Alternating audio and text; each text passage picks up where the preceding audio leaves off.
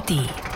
Und ich möchte behaupten, dies ist der erste und einzige Podcast, der aus einem Forsthaus heraus produziert wird. Am Rande der Uckermark gelegen, pittoresk geradezu. Und rund um uns zu nur Wiesen und Felder. Höchste Zeit also, über genau diese Wiesen und Felder einmal näher nachzudenken. Welche Rolle spielt eigentlich die Landwirtschaft in Klaushagen? Das ist irgendwo ein Kapital, es ist ein Haufen Geld, was da auf meinen Koppeln steht. Andererseits liebe ich diese Pferde über alles. In dem Moment hörte ich es dann auch schon so bum, bum, bum, bum, und krach, sauste mein Kaffeebecher durch die Gegend, die Brille flog mir von der Nase. Oh. Und ich hatte die, die Hörner von dieser Kuh in den Rippen. Ne? Gibt es da auch mal Zeiten, wo du vielleicht auch mal endlich ein bisschen frei hast? Nein. Oh, Gesa möchte gerne wissen, ja. wann er Urlaub machen kann. Genau. Ich kann nicht nach Malle.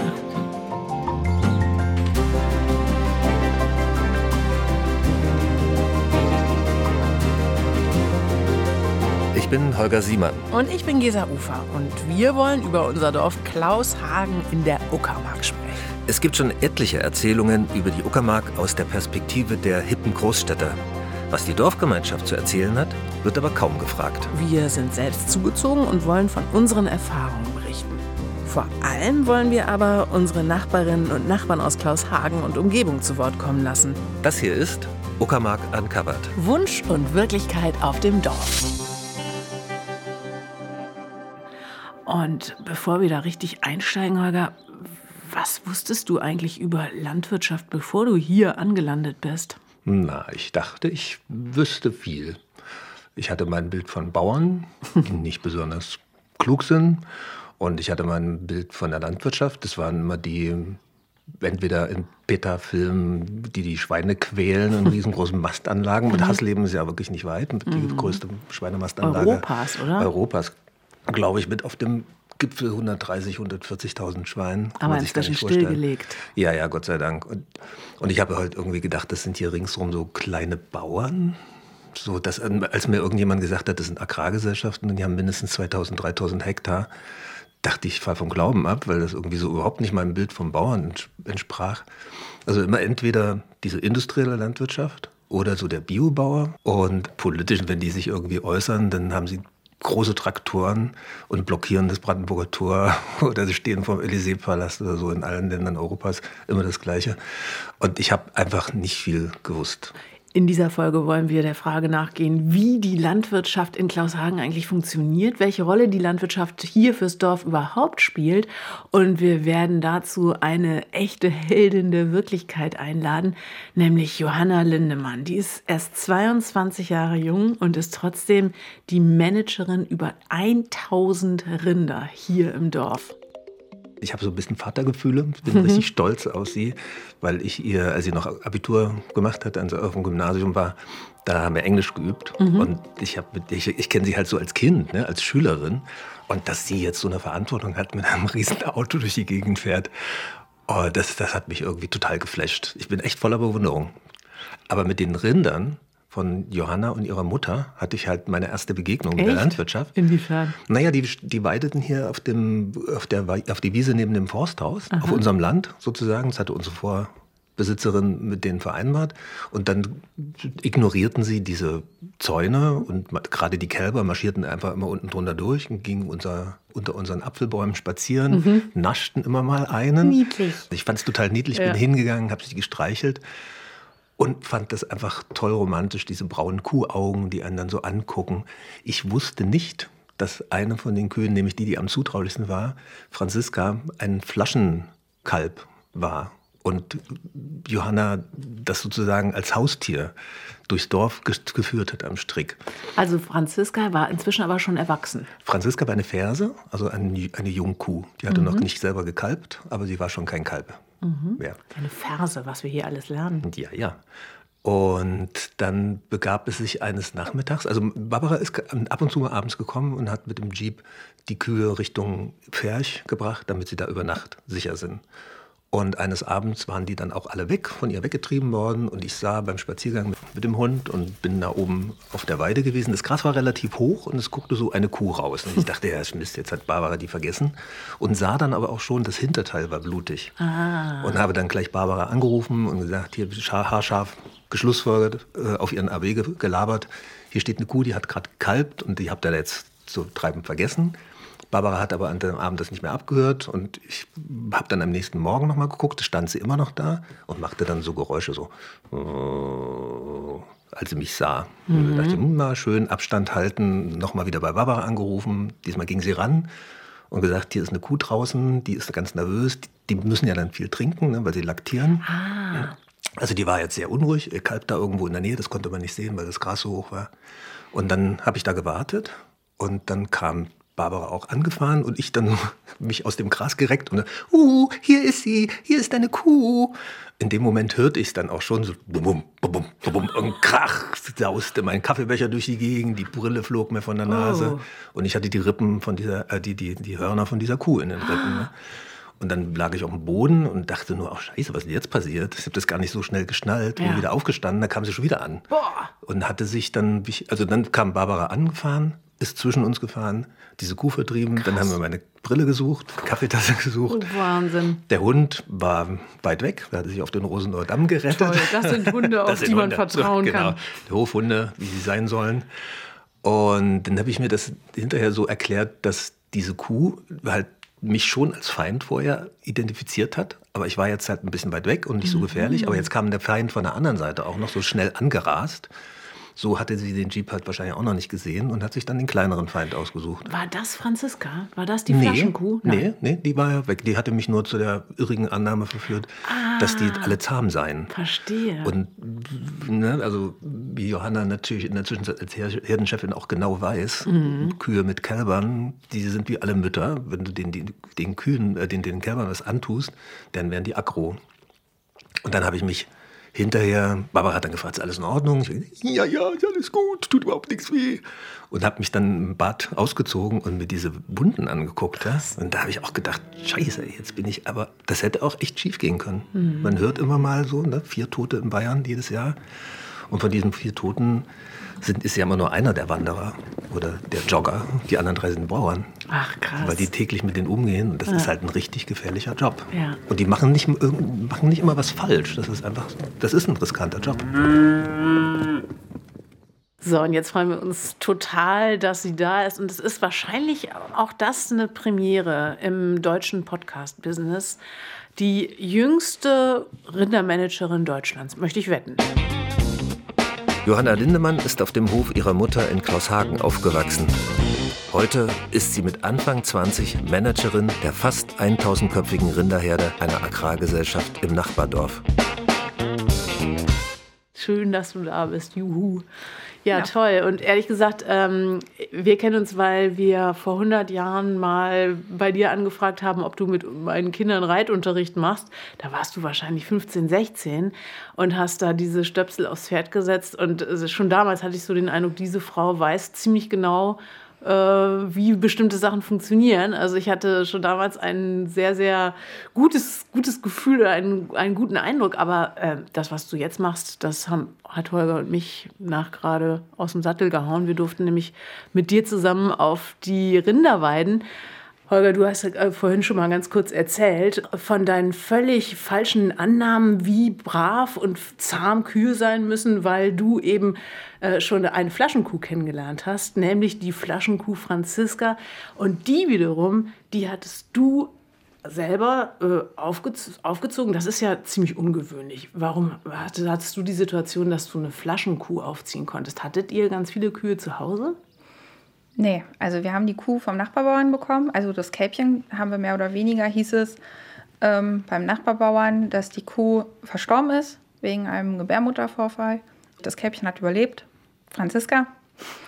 Den Namen habe ich ihr dann gegeben. Und das war dann so, dass wir sie dann zu uns nach Hause geholt hatten, auf unserem, ja, Land, auf unsere kleine Landwirtschaft, unserem Bauernhof. Und da haben wir sie dann mit Ersatzmilch großgepöppelt. Und wie alt warst du damals?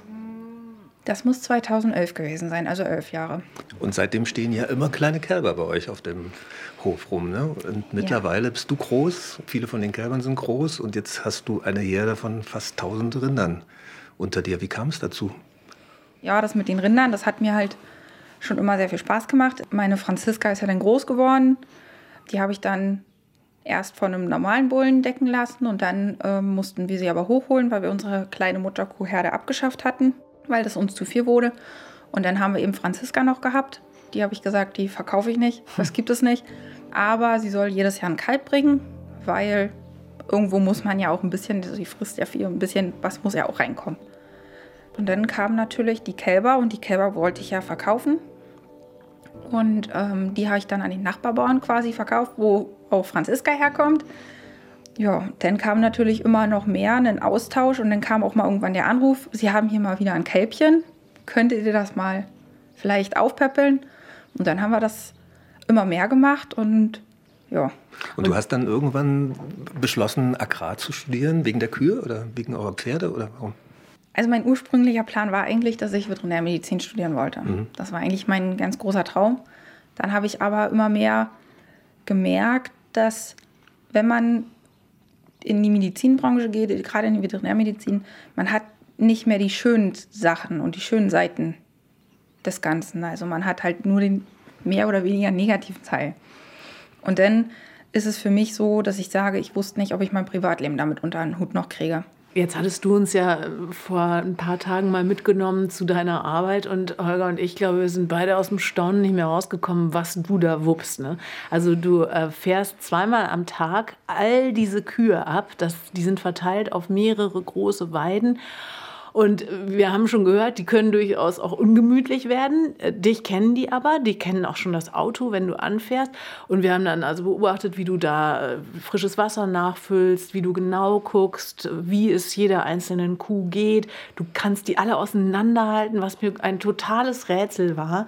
Aber wenn du jetzt sagst, äh, du konntest dir nicht vorstellen, wie man ein Privatleben haben kann. Ich kann mir überhaupt nicht vorstellen, wie du ein Privatleben hast bei deinem Pensum. Ich meine, du fährst zweimal am Tag ungefähr drei Stunden allein nur für diesen Job. Äh, und dann hast du ja wahrscheinlich noch nichts andere Sachen zu tun. Also vielleicht kannst du doch noch mal ganz kurz so einen Tagesablauf beschreiben. Wann stehst du morgens auf und was passt da alles rein in so einen Tag? Oha. Also mein Tagesablauf fängt eigentlich so um fünf an. Um fünf stehe ich auf. Dann ist immer so halbe Stunde ja, Hausarbeit, so ein bisschen. Im Haus was machen, frühstücken, wach werden. Dann ist meistens ähm, Papierkram ein bisschen dran, weil ich ja auch noch nebenbei studiere. Das ist ja auch noch nebenbei. Ich habe ja noch die Pferde, ich habe auch noch die ganzen Anmeldungen, Kälber etc. Das muss alles auch noch gemacht werden. Und dann ist das eigentlich so, dass ich um sieben, halb acht erst nach Klosshagen fahre, die Pferde mache, rausschmeiße. Die kommen dann erstmal auf Koppel. Und dann fahre ich eigentlich weiter, so Kälbchen füttern, Pferde. So, was ich jetzt zu Hause bei uns auf dem Bauernhof habe, das mache ich dann erstmal so grob fertig. Habe aber auch Glück, dass meine Mutti mir ganz viel abnimmt. Und dann geht es weiter. Dann fange ich an so mit meinem täglichen Koppelrundfahrten. Und dann kommt es halt darauf an, wie lange sie so dauert. Das was, machst ja du, was machst du auf den Rundfahrten, auf den Koppelrunden? Zaun kontrollieren, gucken, ob alle da sind, die Kalbungen ab anmelden, also gucken, welche Kuh hat gekalbt, wo gehört welches Kälbchen hin, ähm, sind die Kälber fit, Ohrenmarken einziehen. Wasser, Wasser haben wir Wasser. Wir. wir haben Wasser wir, aufgefüllt. Wir haben das genau aus dem Auto observiert. Ja, ja genau. Wir durften das Auto nicht verlassen. Ich hatte schon im Auto sitzend die Hosen voll, ehrlich gesagt, und habe dann immer so beobachtet, wie du so vollkommen angstfrei dahin marschiert bist auf diese, auf dieses Riesen, auf diese Riesenmeute zu. Bist du, hast du eigentlich schon mal richtig Ärger gekriegt mit so einer Kuh? Ja, habe ich. Also, das ist so. Damit muss man auch leben. Man muss da, glaube ich, schon auch ein, ein Auge und ein Gefühl für haben. Also man ich beobachte die Tiere. Ich kenne, ich bin auch ehrlich, ich kann nicht jeder einzelne unterscheiden. Das, hm. nee, das schaffe ich doch nur die, die besonders hervorstechen aus irgendwelchen Gründen. Ja, und vor allem die wahrscheinlich gerade kurzzeitig noch im Gedächtnis geblieben sind oder auch, so anders. Also vor allem meistens ja negativ im Gedächtnis geblieben sind, weil sie ah. mir wehtun wollte. Mhm. Ähm, oder weil ich ähm, mein krankes Kälbchen hatte und ich das Kälbchen aber immer wieder behandeln musste, helfen musste und was machen musste. Ich habe jetzt auch gerade wieder ein Kälbchen, das kann nicht richtig aufstehen. Das muss ich nebenbei noch ein bisschen Milch auf der Koppel geben und auch ähm, gewisse Medikamente noch geben. Und das ist, ähm, die Mutter hat es jetzt begriffen, aber das bleibt dann einem auch in Erinnerung. Und man weiß, okay, bei der brauche ich mir jetzt eigentlich vorläufig nicht ganz so die Gedanken machen.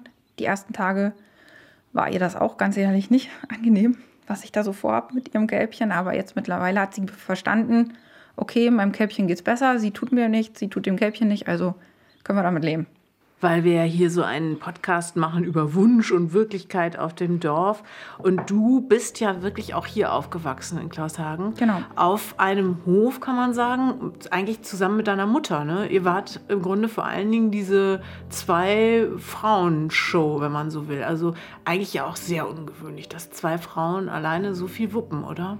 Ja, denke ich schon. Also, ja, spricht auf jeden Fall für meine Mutter, die ganz viel Kraft hat und ähm, Ehrgeiz und vor allem eine sehr, sehr gute Mutter ist. Also weil sie immer gesagt hat, du machst das, du schaffst das und ich unterstütze dich. Findest du das irgendwie nachahmenswert oder denkst du, das ist eine andere Zeit jetzt und du kannst es nicht genauso machen, sondern wirst es anders machen? Also ich, die Hofübergabe steht ja irgendwie irgendwann bevor. Auf jeden Fall, die Hofübergabe steht. Es ist alles dann wahrscheinlich auch anders und ähm, ich hoffe, dass das auch anders läuft, wie es damals für meine Mutti irgendwo gelaufen ist. Es ist halt viel Negatives auch auf jeden Fall darauf zugekommen. Aber Schicksale prägen das Leben und da muss man halt das Beste draus machen. Und ich denke, das haben wir für uns erstmal so gemacht. Und ich habe doch auch noch andere Pläne für, für meinen Hof zu Hause. Du würdest wahrscheinlich nicht Agrar studieren, wenn du nicht denken würdest, dass es eine Zukunft hat. Also ich habe mich für das Agrarstudium entschieden durch die Leidenschaft zur Landwirtschaft, aber vor allem wegen der Leidenschaft zu den Tieren. Also ich wollte, und das habe ich mir gesagt, ich möchte unseren Hof weitermachen. Und, und dann kam ja erst der Seniorchef auf mich zu und meinte dann, komm, willst du das nicht machen? Weil ansonsten würden wir die Tiere aufgeben. Dann würden wir nur noch einen Ackerbau machen, was ja auf jeden Fall sehr, sehr schade wäre, weil viele Flächen dann einfach nicht mehr bewirtschaftet werden. Mhm. Was mich am meisten fasziniert hat, ist, wie du in deinem Alter das reflektierst, dass die Tiere auf der einen Seite, das sind halt Tiere, um die man sich kümmert. Ne? Die, sind, mhm. die, die berühren einen am Herz, man hat Empathie damit. Und auf der anderen Seite sagst du immer, es ist halt auch Kapital. Wie lebt man mit diesem Widerspruch? Es ist ja ein Widerspruch irgendwo, ne? Es ist kein Widerspruch. Es ist ja mit den Pferden nicht anders. Es ist irgendwo ein Kapital, es ist ein Haufen Geld, was da auf meinen Koppeln steht.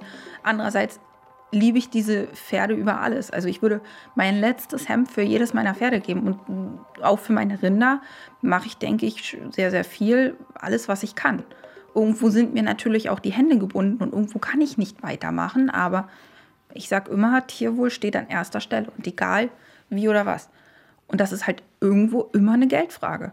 Und wenn ich mir eben zum Beispiel die teuerste OP, die mein Pferd jetzt aber braucht, um weiter ohne Schmerzen zu leben, mir das nicht leisten kann, aber damit muss man am Anfang, bevor man sich das Tier anschafft, schon mit rechnen, dass das irgendwann kommen kann.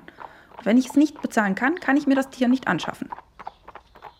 Mich beschäftigt immer noch kolossal diese Hingabe, nenne ich das mal. Also diese, diese, wie sehr du dich mit deiner Zeit, mit all deiner Kraft äh, diesen Tieren widmest. Äh, und das ja, obwohl du wahrscheinlich mit 22, wenn du jetzt in Berlin leben würdest, äh, nachts Party machen könntest, äh, um die Häuser ziehen. Spaß in Tüten haben könntest und du bist einfach richtig hart am Malochen. Hast du nie daran gedacht, in den Sack zu hauen und was ganz anderes zu leben? Diese Momente gibt es durchaus, vor allem wenn der, der Matsch äh, bis zu den Ohren steht und man schon das dritte Mal sich umgezogen hat, weil es schon wieder regnet und man denkt, gut, das nächste, was jetzt noch kommt, ist, man fliegt in die Kuhscheiße und es ist passiert. Dann sagt man sich, ja, auch eine Neubauwohnung Mitte Berlin wäre gar kein Problem. Aber nein, im Prinzip nicht. Ich glaube, da ist halt auch irgendwo meine Mutti trägt da ein bisschen Mitschuld. Ich bin damit ja groß geworden und meine Mutter hat mir immer gesagt, aufgeben ist keine Option. Klar, wenn man das nicht will, das hat sie immer gesagt, wenn du es nicht willst, dann hauen wir hier alles im Sack und wir machen uns ein schönes Leben. Aber nee, also ich könnte es mir nicht vorstellen. Und auch in der Zeit, wie ich hauptsächlich noch ähm, vor Corona zu jeder Vorlesung ja musste nach Berlin fahren, war für mich eigentlich auch ganz klar, ich, ich fahre jeden Tag. Wie ist denn das? Hast du eine Vorstellung, wie das ist, wenn du eigene Kinder haben willst, wie das dann funktionieren würde? Ja, natürlich. Also man stellt sich die Fragen. Also man mhm. natürlich, man, man, man stellt sich die Fragen, ob man Mutter sein, ja, irgendwann schon. Jetzt die nächsten zwei, drei Jahre bitte nicht. Aber wenn es so ist, dann ja. Ich denke, das ist schon alles sehr gut umsetzbar. Wichtig ist halt wirklich, dass man ein Team hinter sich hat, was immer hinter einem steht. Und ich kann sagen, ich habe einen Chef, der, egal in welcher Situation, immer hinter mir steht. Wir sprechen ja jetzt hier über Klaus Hagen und auch darüber, wie sich Klaus Hagen in den vergangenen Jahren verändert hat. Und gerade an den Feiertagen fallen ja hier nochmal extra viele Berliner ein und auch Touristen, die langsam spitz gekriegt haben, wie wunderschön diese Region ist. Wie, wie siehst du diese Entwicklung? Ich habe eher so die negativen Seiten des Tourismus. Die sehe ich. Also ich sehe natürlich auch die positiven Seiten, aber direkt arbeiten tue ich mit den negativen Seiten. Gerade an den Feiertagen, gerade wenn schönes Wetter ist, in der Urlaubszeit, ist mein Arbeitspensum deutlich höher. Weil? Weil ich mehr kontrollieren muss, weil eben unwissende Menschen auf irgendwelchen, auf unseren Ackerflächen unterwegs sind, weil sie es nicht wissen, dass da Ackerfläche ist. Oder aber eben auf Flächen unterwegs ist, wo die Tiere draufstehen. Oder man auch noch andere Phänomene hat, wie es werden dann Tore geöffnet, weil die armen Tiere ja auf einer Koppel stehen. Also, die befreit werden müssen. Oder? Die müssen dann leider befreit werden. Und ähm, also ich habe dann schon einen deutlichen Mehraufwand, weil ich noch mehr kontrollieren muss, weil eben einfach mehr passieren kann. Ich muss gerade zu meiner großen Schande gestehen, vergangene Woche bin ich mit, mit meinem Mann spazieren gegangen und wir haben uns total verfranst. Und irgendwann haben wir entschieden, so wir stapfen jetzt einfach genau über diesen Acker nach Hause und haben auch so überlegt, wie vielen Fadenkreuzen wir jetzt wohl gerade bei irgendwelchen Bauern stecken. Dann haben wir aber gedacht, macht wahrscheinlich nichts, weil die Bauern gibt es hier eh nicht. Es gibt wahrscheinlich der Mann, dem dieses Feld gehört, wohnt irgendwo in Rotterdam oder so. Egal. Ähm, wie siehst du das? Also wenn man jetzt hier so als Spaziergänger einfach jetzt mal so im Frühjahr über so einen so Acker stapft, äh, siehst du da Zero Tolerance oder denkst du, ach, egal? Gar keine Toleranz, bin ich ganz ehrlich. Also ich habe damit ein ganz großes Problem, vor allem weil wir uns hier gerade Klaus Hagen, es soll um Klaus Hagen gehen, im Naturschutzgebiet befinden. Es soll alles Naturschutzgebiet werden. Und dann hat in der Vegetationszeit erst recht niemand irgendwo was zu suchen. Da kann man nett und freundlich hoffen, dass man auf dem Weg bleiben kann. Es ist hier Natur und wir wollen Natur erhalten und wir wollen irgendwo ja auch Naturschutz betreiben. Jetzt macht man das hier und es werden und es sehen Leute nicht. Und da steckt viel, viel Arbeit hinter. Wie sieht denn das eigentlich aus, wenn man mal aufs ganze Jahr guckt? Also gibt es da auch mal Zeiten, wo echt weniger los ist, wo du vielleicht auch mal endlich ein bisschen frei hast, verreisen könntest? Gibt es das überhaupt? Nein.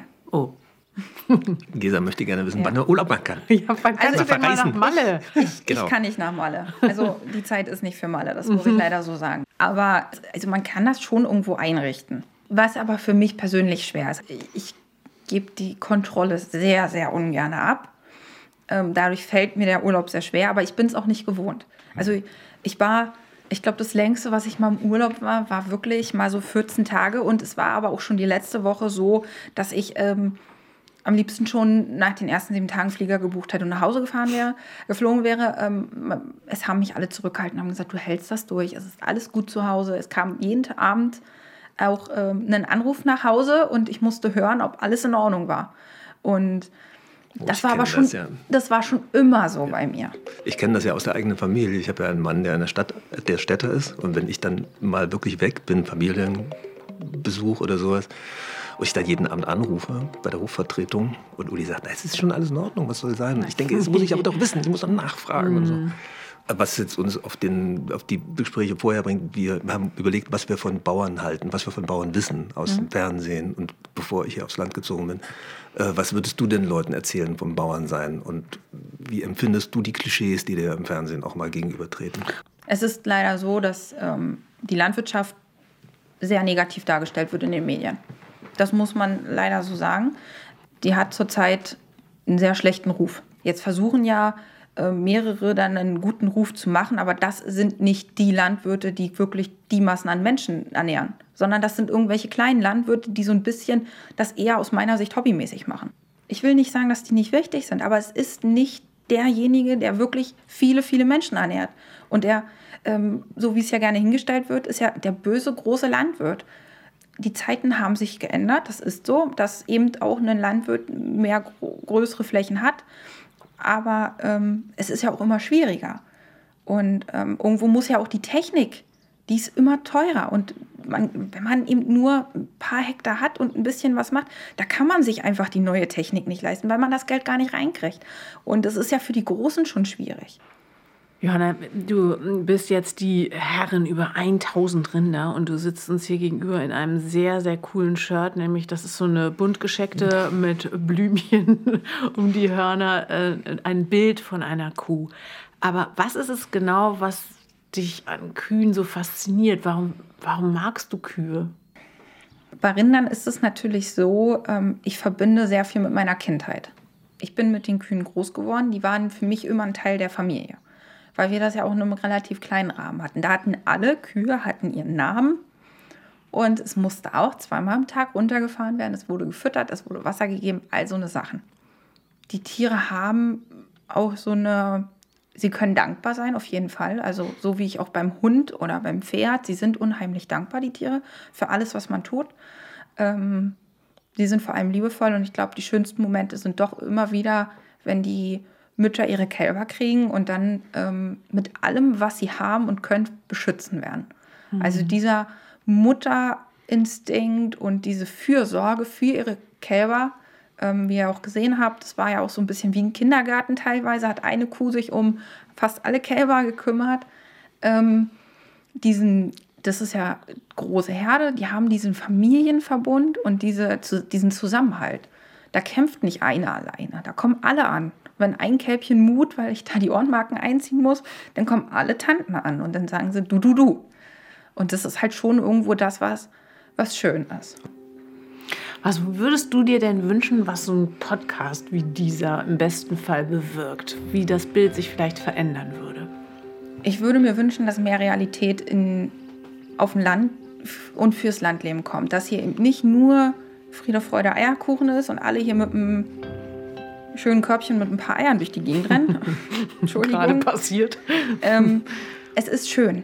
Und es ist aber viel, viel Arbeit. Und es ist vor allem viel Verantwortung, was man für sich trägt, für die Tiere trägt und auch für die Mitmenschen trägt.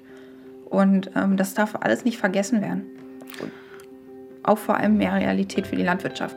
Ja, hoffen wir mal, dass wir für ein bisschen Respekt werben können hier bei unseren Hörerinnen und Hörern. Vielen, vielen Dank, dass War du da super warst. Gespräch. Gerne. Sechs Folgen lang haben wir uns jetzt mit Wunsch und Wirklichkeit auf dem Dorf beschäftigt, Holger. Und jetzt ist natürlich so ein bisschen die Frage, wenn wir das hier Uckermark Uncovered nennen. Was haben wir jetzt aufgedeckt? Was haben wir wirklich neu für uns entdeckt, gelernt? Ich habe bestimmt sehr viel mehr entdeckt und gelernt als du, der du ja einfach schon mal 13 Jahre hier lebst. Was waren für dich jetzt so die wichtigsten Erkenntnisse aus diesen vergangenen Wochen? Ich überlege gerade, ob wir unser Ziel äh, erreicht haben, sozusagen dem Blick der Landbevölkerung auch mehr Geltung zu verleihen. Und ich glaube schon, es ist nur ein Anfang, das haben wir ja auch gemerkt, dass man noch unglaublich viel erzählen kann und dass vieles von dem, was unsere Gäste erzählt haben, auch wirklich für mich, der ich schon länger hier wohne, neu war. Also in dieser Fülle, in dieser Blickweise, das hatte ich noch nicht. Ich glaube, für mich äh, hat sich eine Erkenntnis ganz klar durchgesetzt. Und zwar in den Gesprächen mit Johanna, genauso wie in dem Gespräch mit Lukas, dem Chef hier von der Freiwilligen Feuerwehr, wie auch in dem Gespräch mit dem Bürgermeister. Das sind ja alles Leute, die ganz vielfältig interessiert sind, die mit wachen Augen durchs Leben rennen. Im Falle des Bürgermeisters ist es sogar ein Mann gewesen, der richtig rumgekommen ist in der Welt, die alle wieder hierher freiwillig zurückgekommen sind oder sowieso freiwillig hier geblieben sind und die diesen Ort als ihre Heimat bezeichnen würden, vor allem deshalb, weil sie so viel Verantwortung schultern, weil sie sich eine Aufgabe gesucht haben, die erstmal so für Außenstehende mit ganz schön viel Arbeit zusammenhängt, aber die diese Arbeit super, super gern machen. Genau, und die mit, mit jedem Recht, muss man also sagen, Verantwortung einfordern von denjenigen, die ganz herziehen wollen oder die hier ein Haus kaufen weil das ganz klar ist, du kannst hier in die Uckermark jederzeit kommen, als du bist willkommen als Tourist. Wir tun vieles für diese, die, das sind Arbeitsmöglichkeiten für die Einheimischen, das ist total gut. Aber in dem Moment, wo du ein Haus kaufst, kaufst du einen Teil vom Dorf, kaufst du einen Teil von dieser Gemeinschaft, die nicht nur aus Menschen besteht, sondern auch aus Drainagen und Leitungen und so. Und dann musst du einfach die Verantwortung wahrnehmen, die das mit sich bringt. Ja, und vielleicht nicht nur die Verantwortung für die Drainage oder vielleicht sogar den Job in der Freiwilligen Feuerwehr, sondern es geht ganz klar darum, dass die Leute, die hier leben, sich aufeinander verlassen können müssen.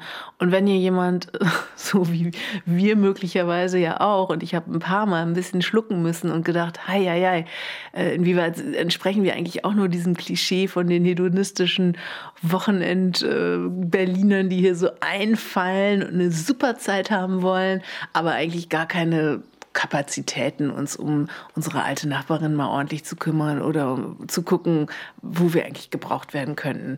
Und in dem Moment, wo man diese Verantwortung sozusagen gar nicht übernehmen will oder so, braucht einen dieses Dorf auch eigentlich nicht. Und da kann man sich möglicherweise auch ebenso gut eine Ferienwohnung schießen.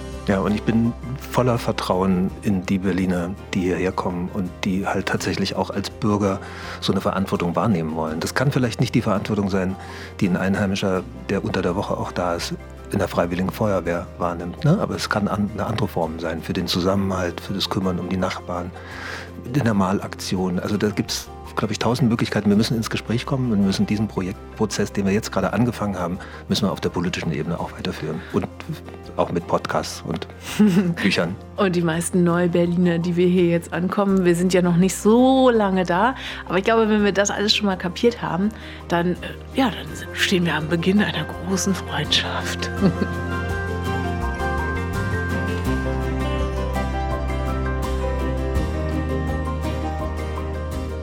Das war die letzte Folge von Uckermark Uncovered. Vielen Dank, dass ihr dabei wart und euch unsere Geschichten aus Klaushagen angehört habt.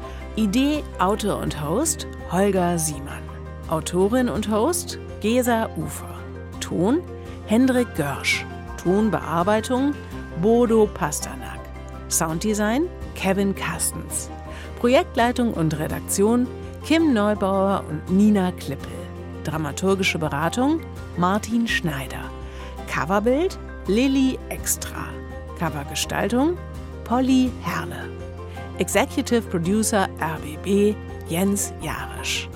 Ein besonderer Dank geht natürlich an alle unsere Interviewpartnerinnen und Partner aus Klaushagen dafür, dass sie uns ihre Geschichten erzählt haben. Uckermark Uncovered. Wunsch und Wirklichkeit auf dem Dorf. Ein Podcast des RBB. Alle Folgen unseres Podcasts findet ihr in der ARD Audiothek und bei Apple Podcasts. Und zum Schluss ein Podcast-Tipp aus der ARD. Hi, ich bin Philine Sauvageau. Und ich bin Christine Hartauer. Und wir arbeiten beide in der Redaktion Aktuelle Kultur beim SWR. Da beschäftigen wir uns jeden Tag mit den aktuellen Nachrichten, mit den hitzigen Debatten und mit den ganzen Themen aus Kultur, Kino, Literatur und dem Netz. Und das kann manchmal richtig viel werden und vor allem schnell. Sodass ich oft denke, Moment, da will ich nachfragen. Oder das müssen wir noch ausführlicher machen, da steckt noch so viel mehr drin. Zusammen mit unseren Kollegen Pia Masurczak und Christian Batzlen fragen wir uns, wieso ist dieses Thema gerade so wichtig und was bedeutet es für die Zukunft? Wir sprechen darüber mit Expertinnen und Experten. Wir wollen wissen, was lernen wir denn daraus? Was bleibt davon wichtig? Im Podcast Was geht, was bleibt. Von SWR Kultur, alle zwei Wochen freitags in der ARD Audiothek und natürlich überall, wo es Podcasts gibt.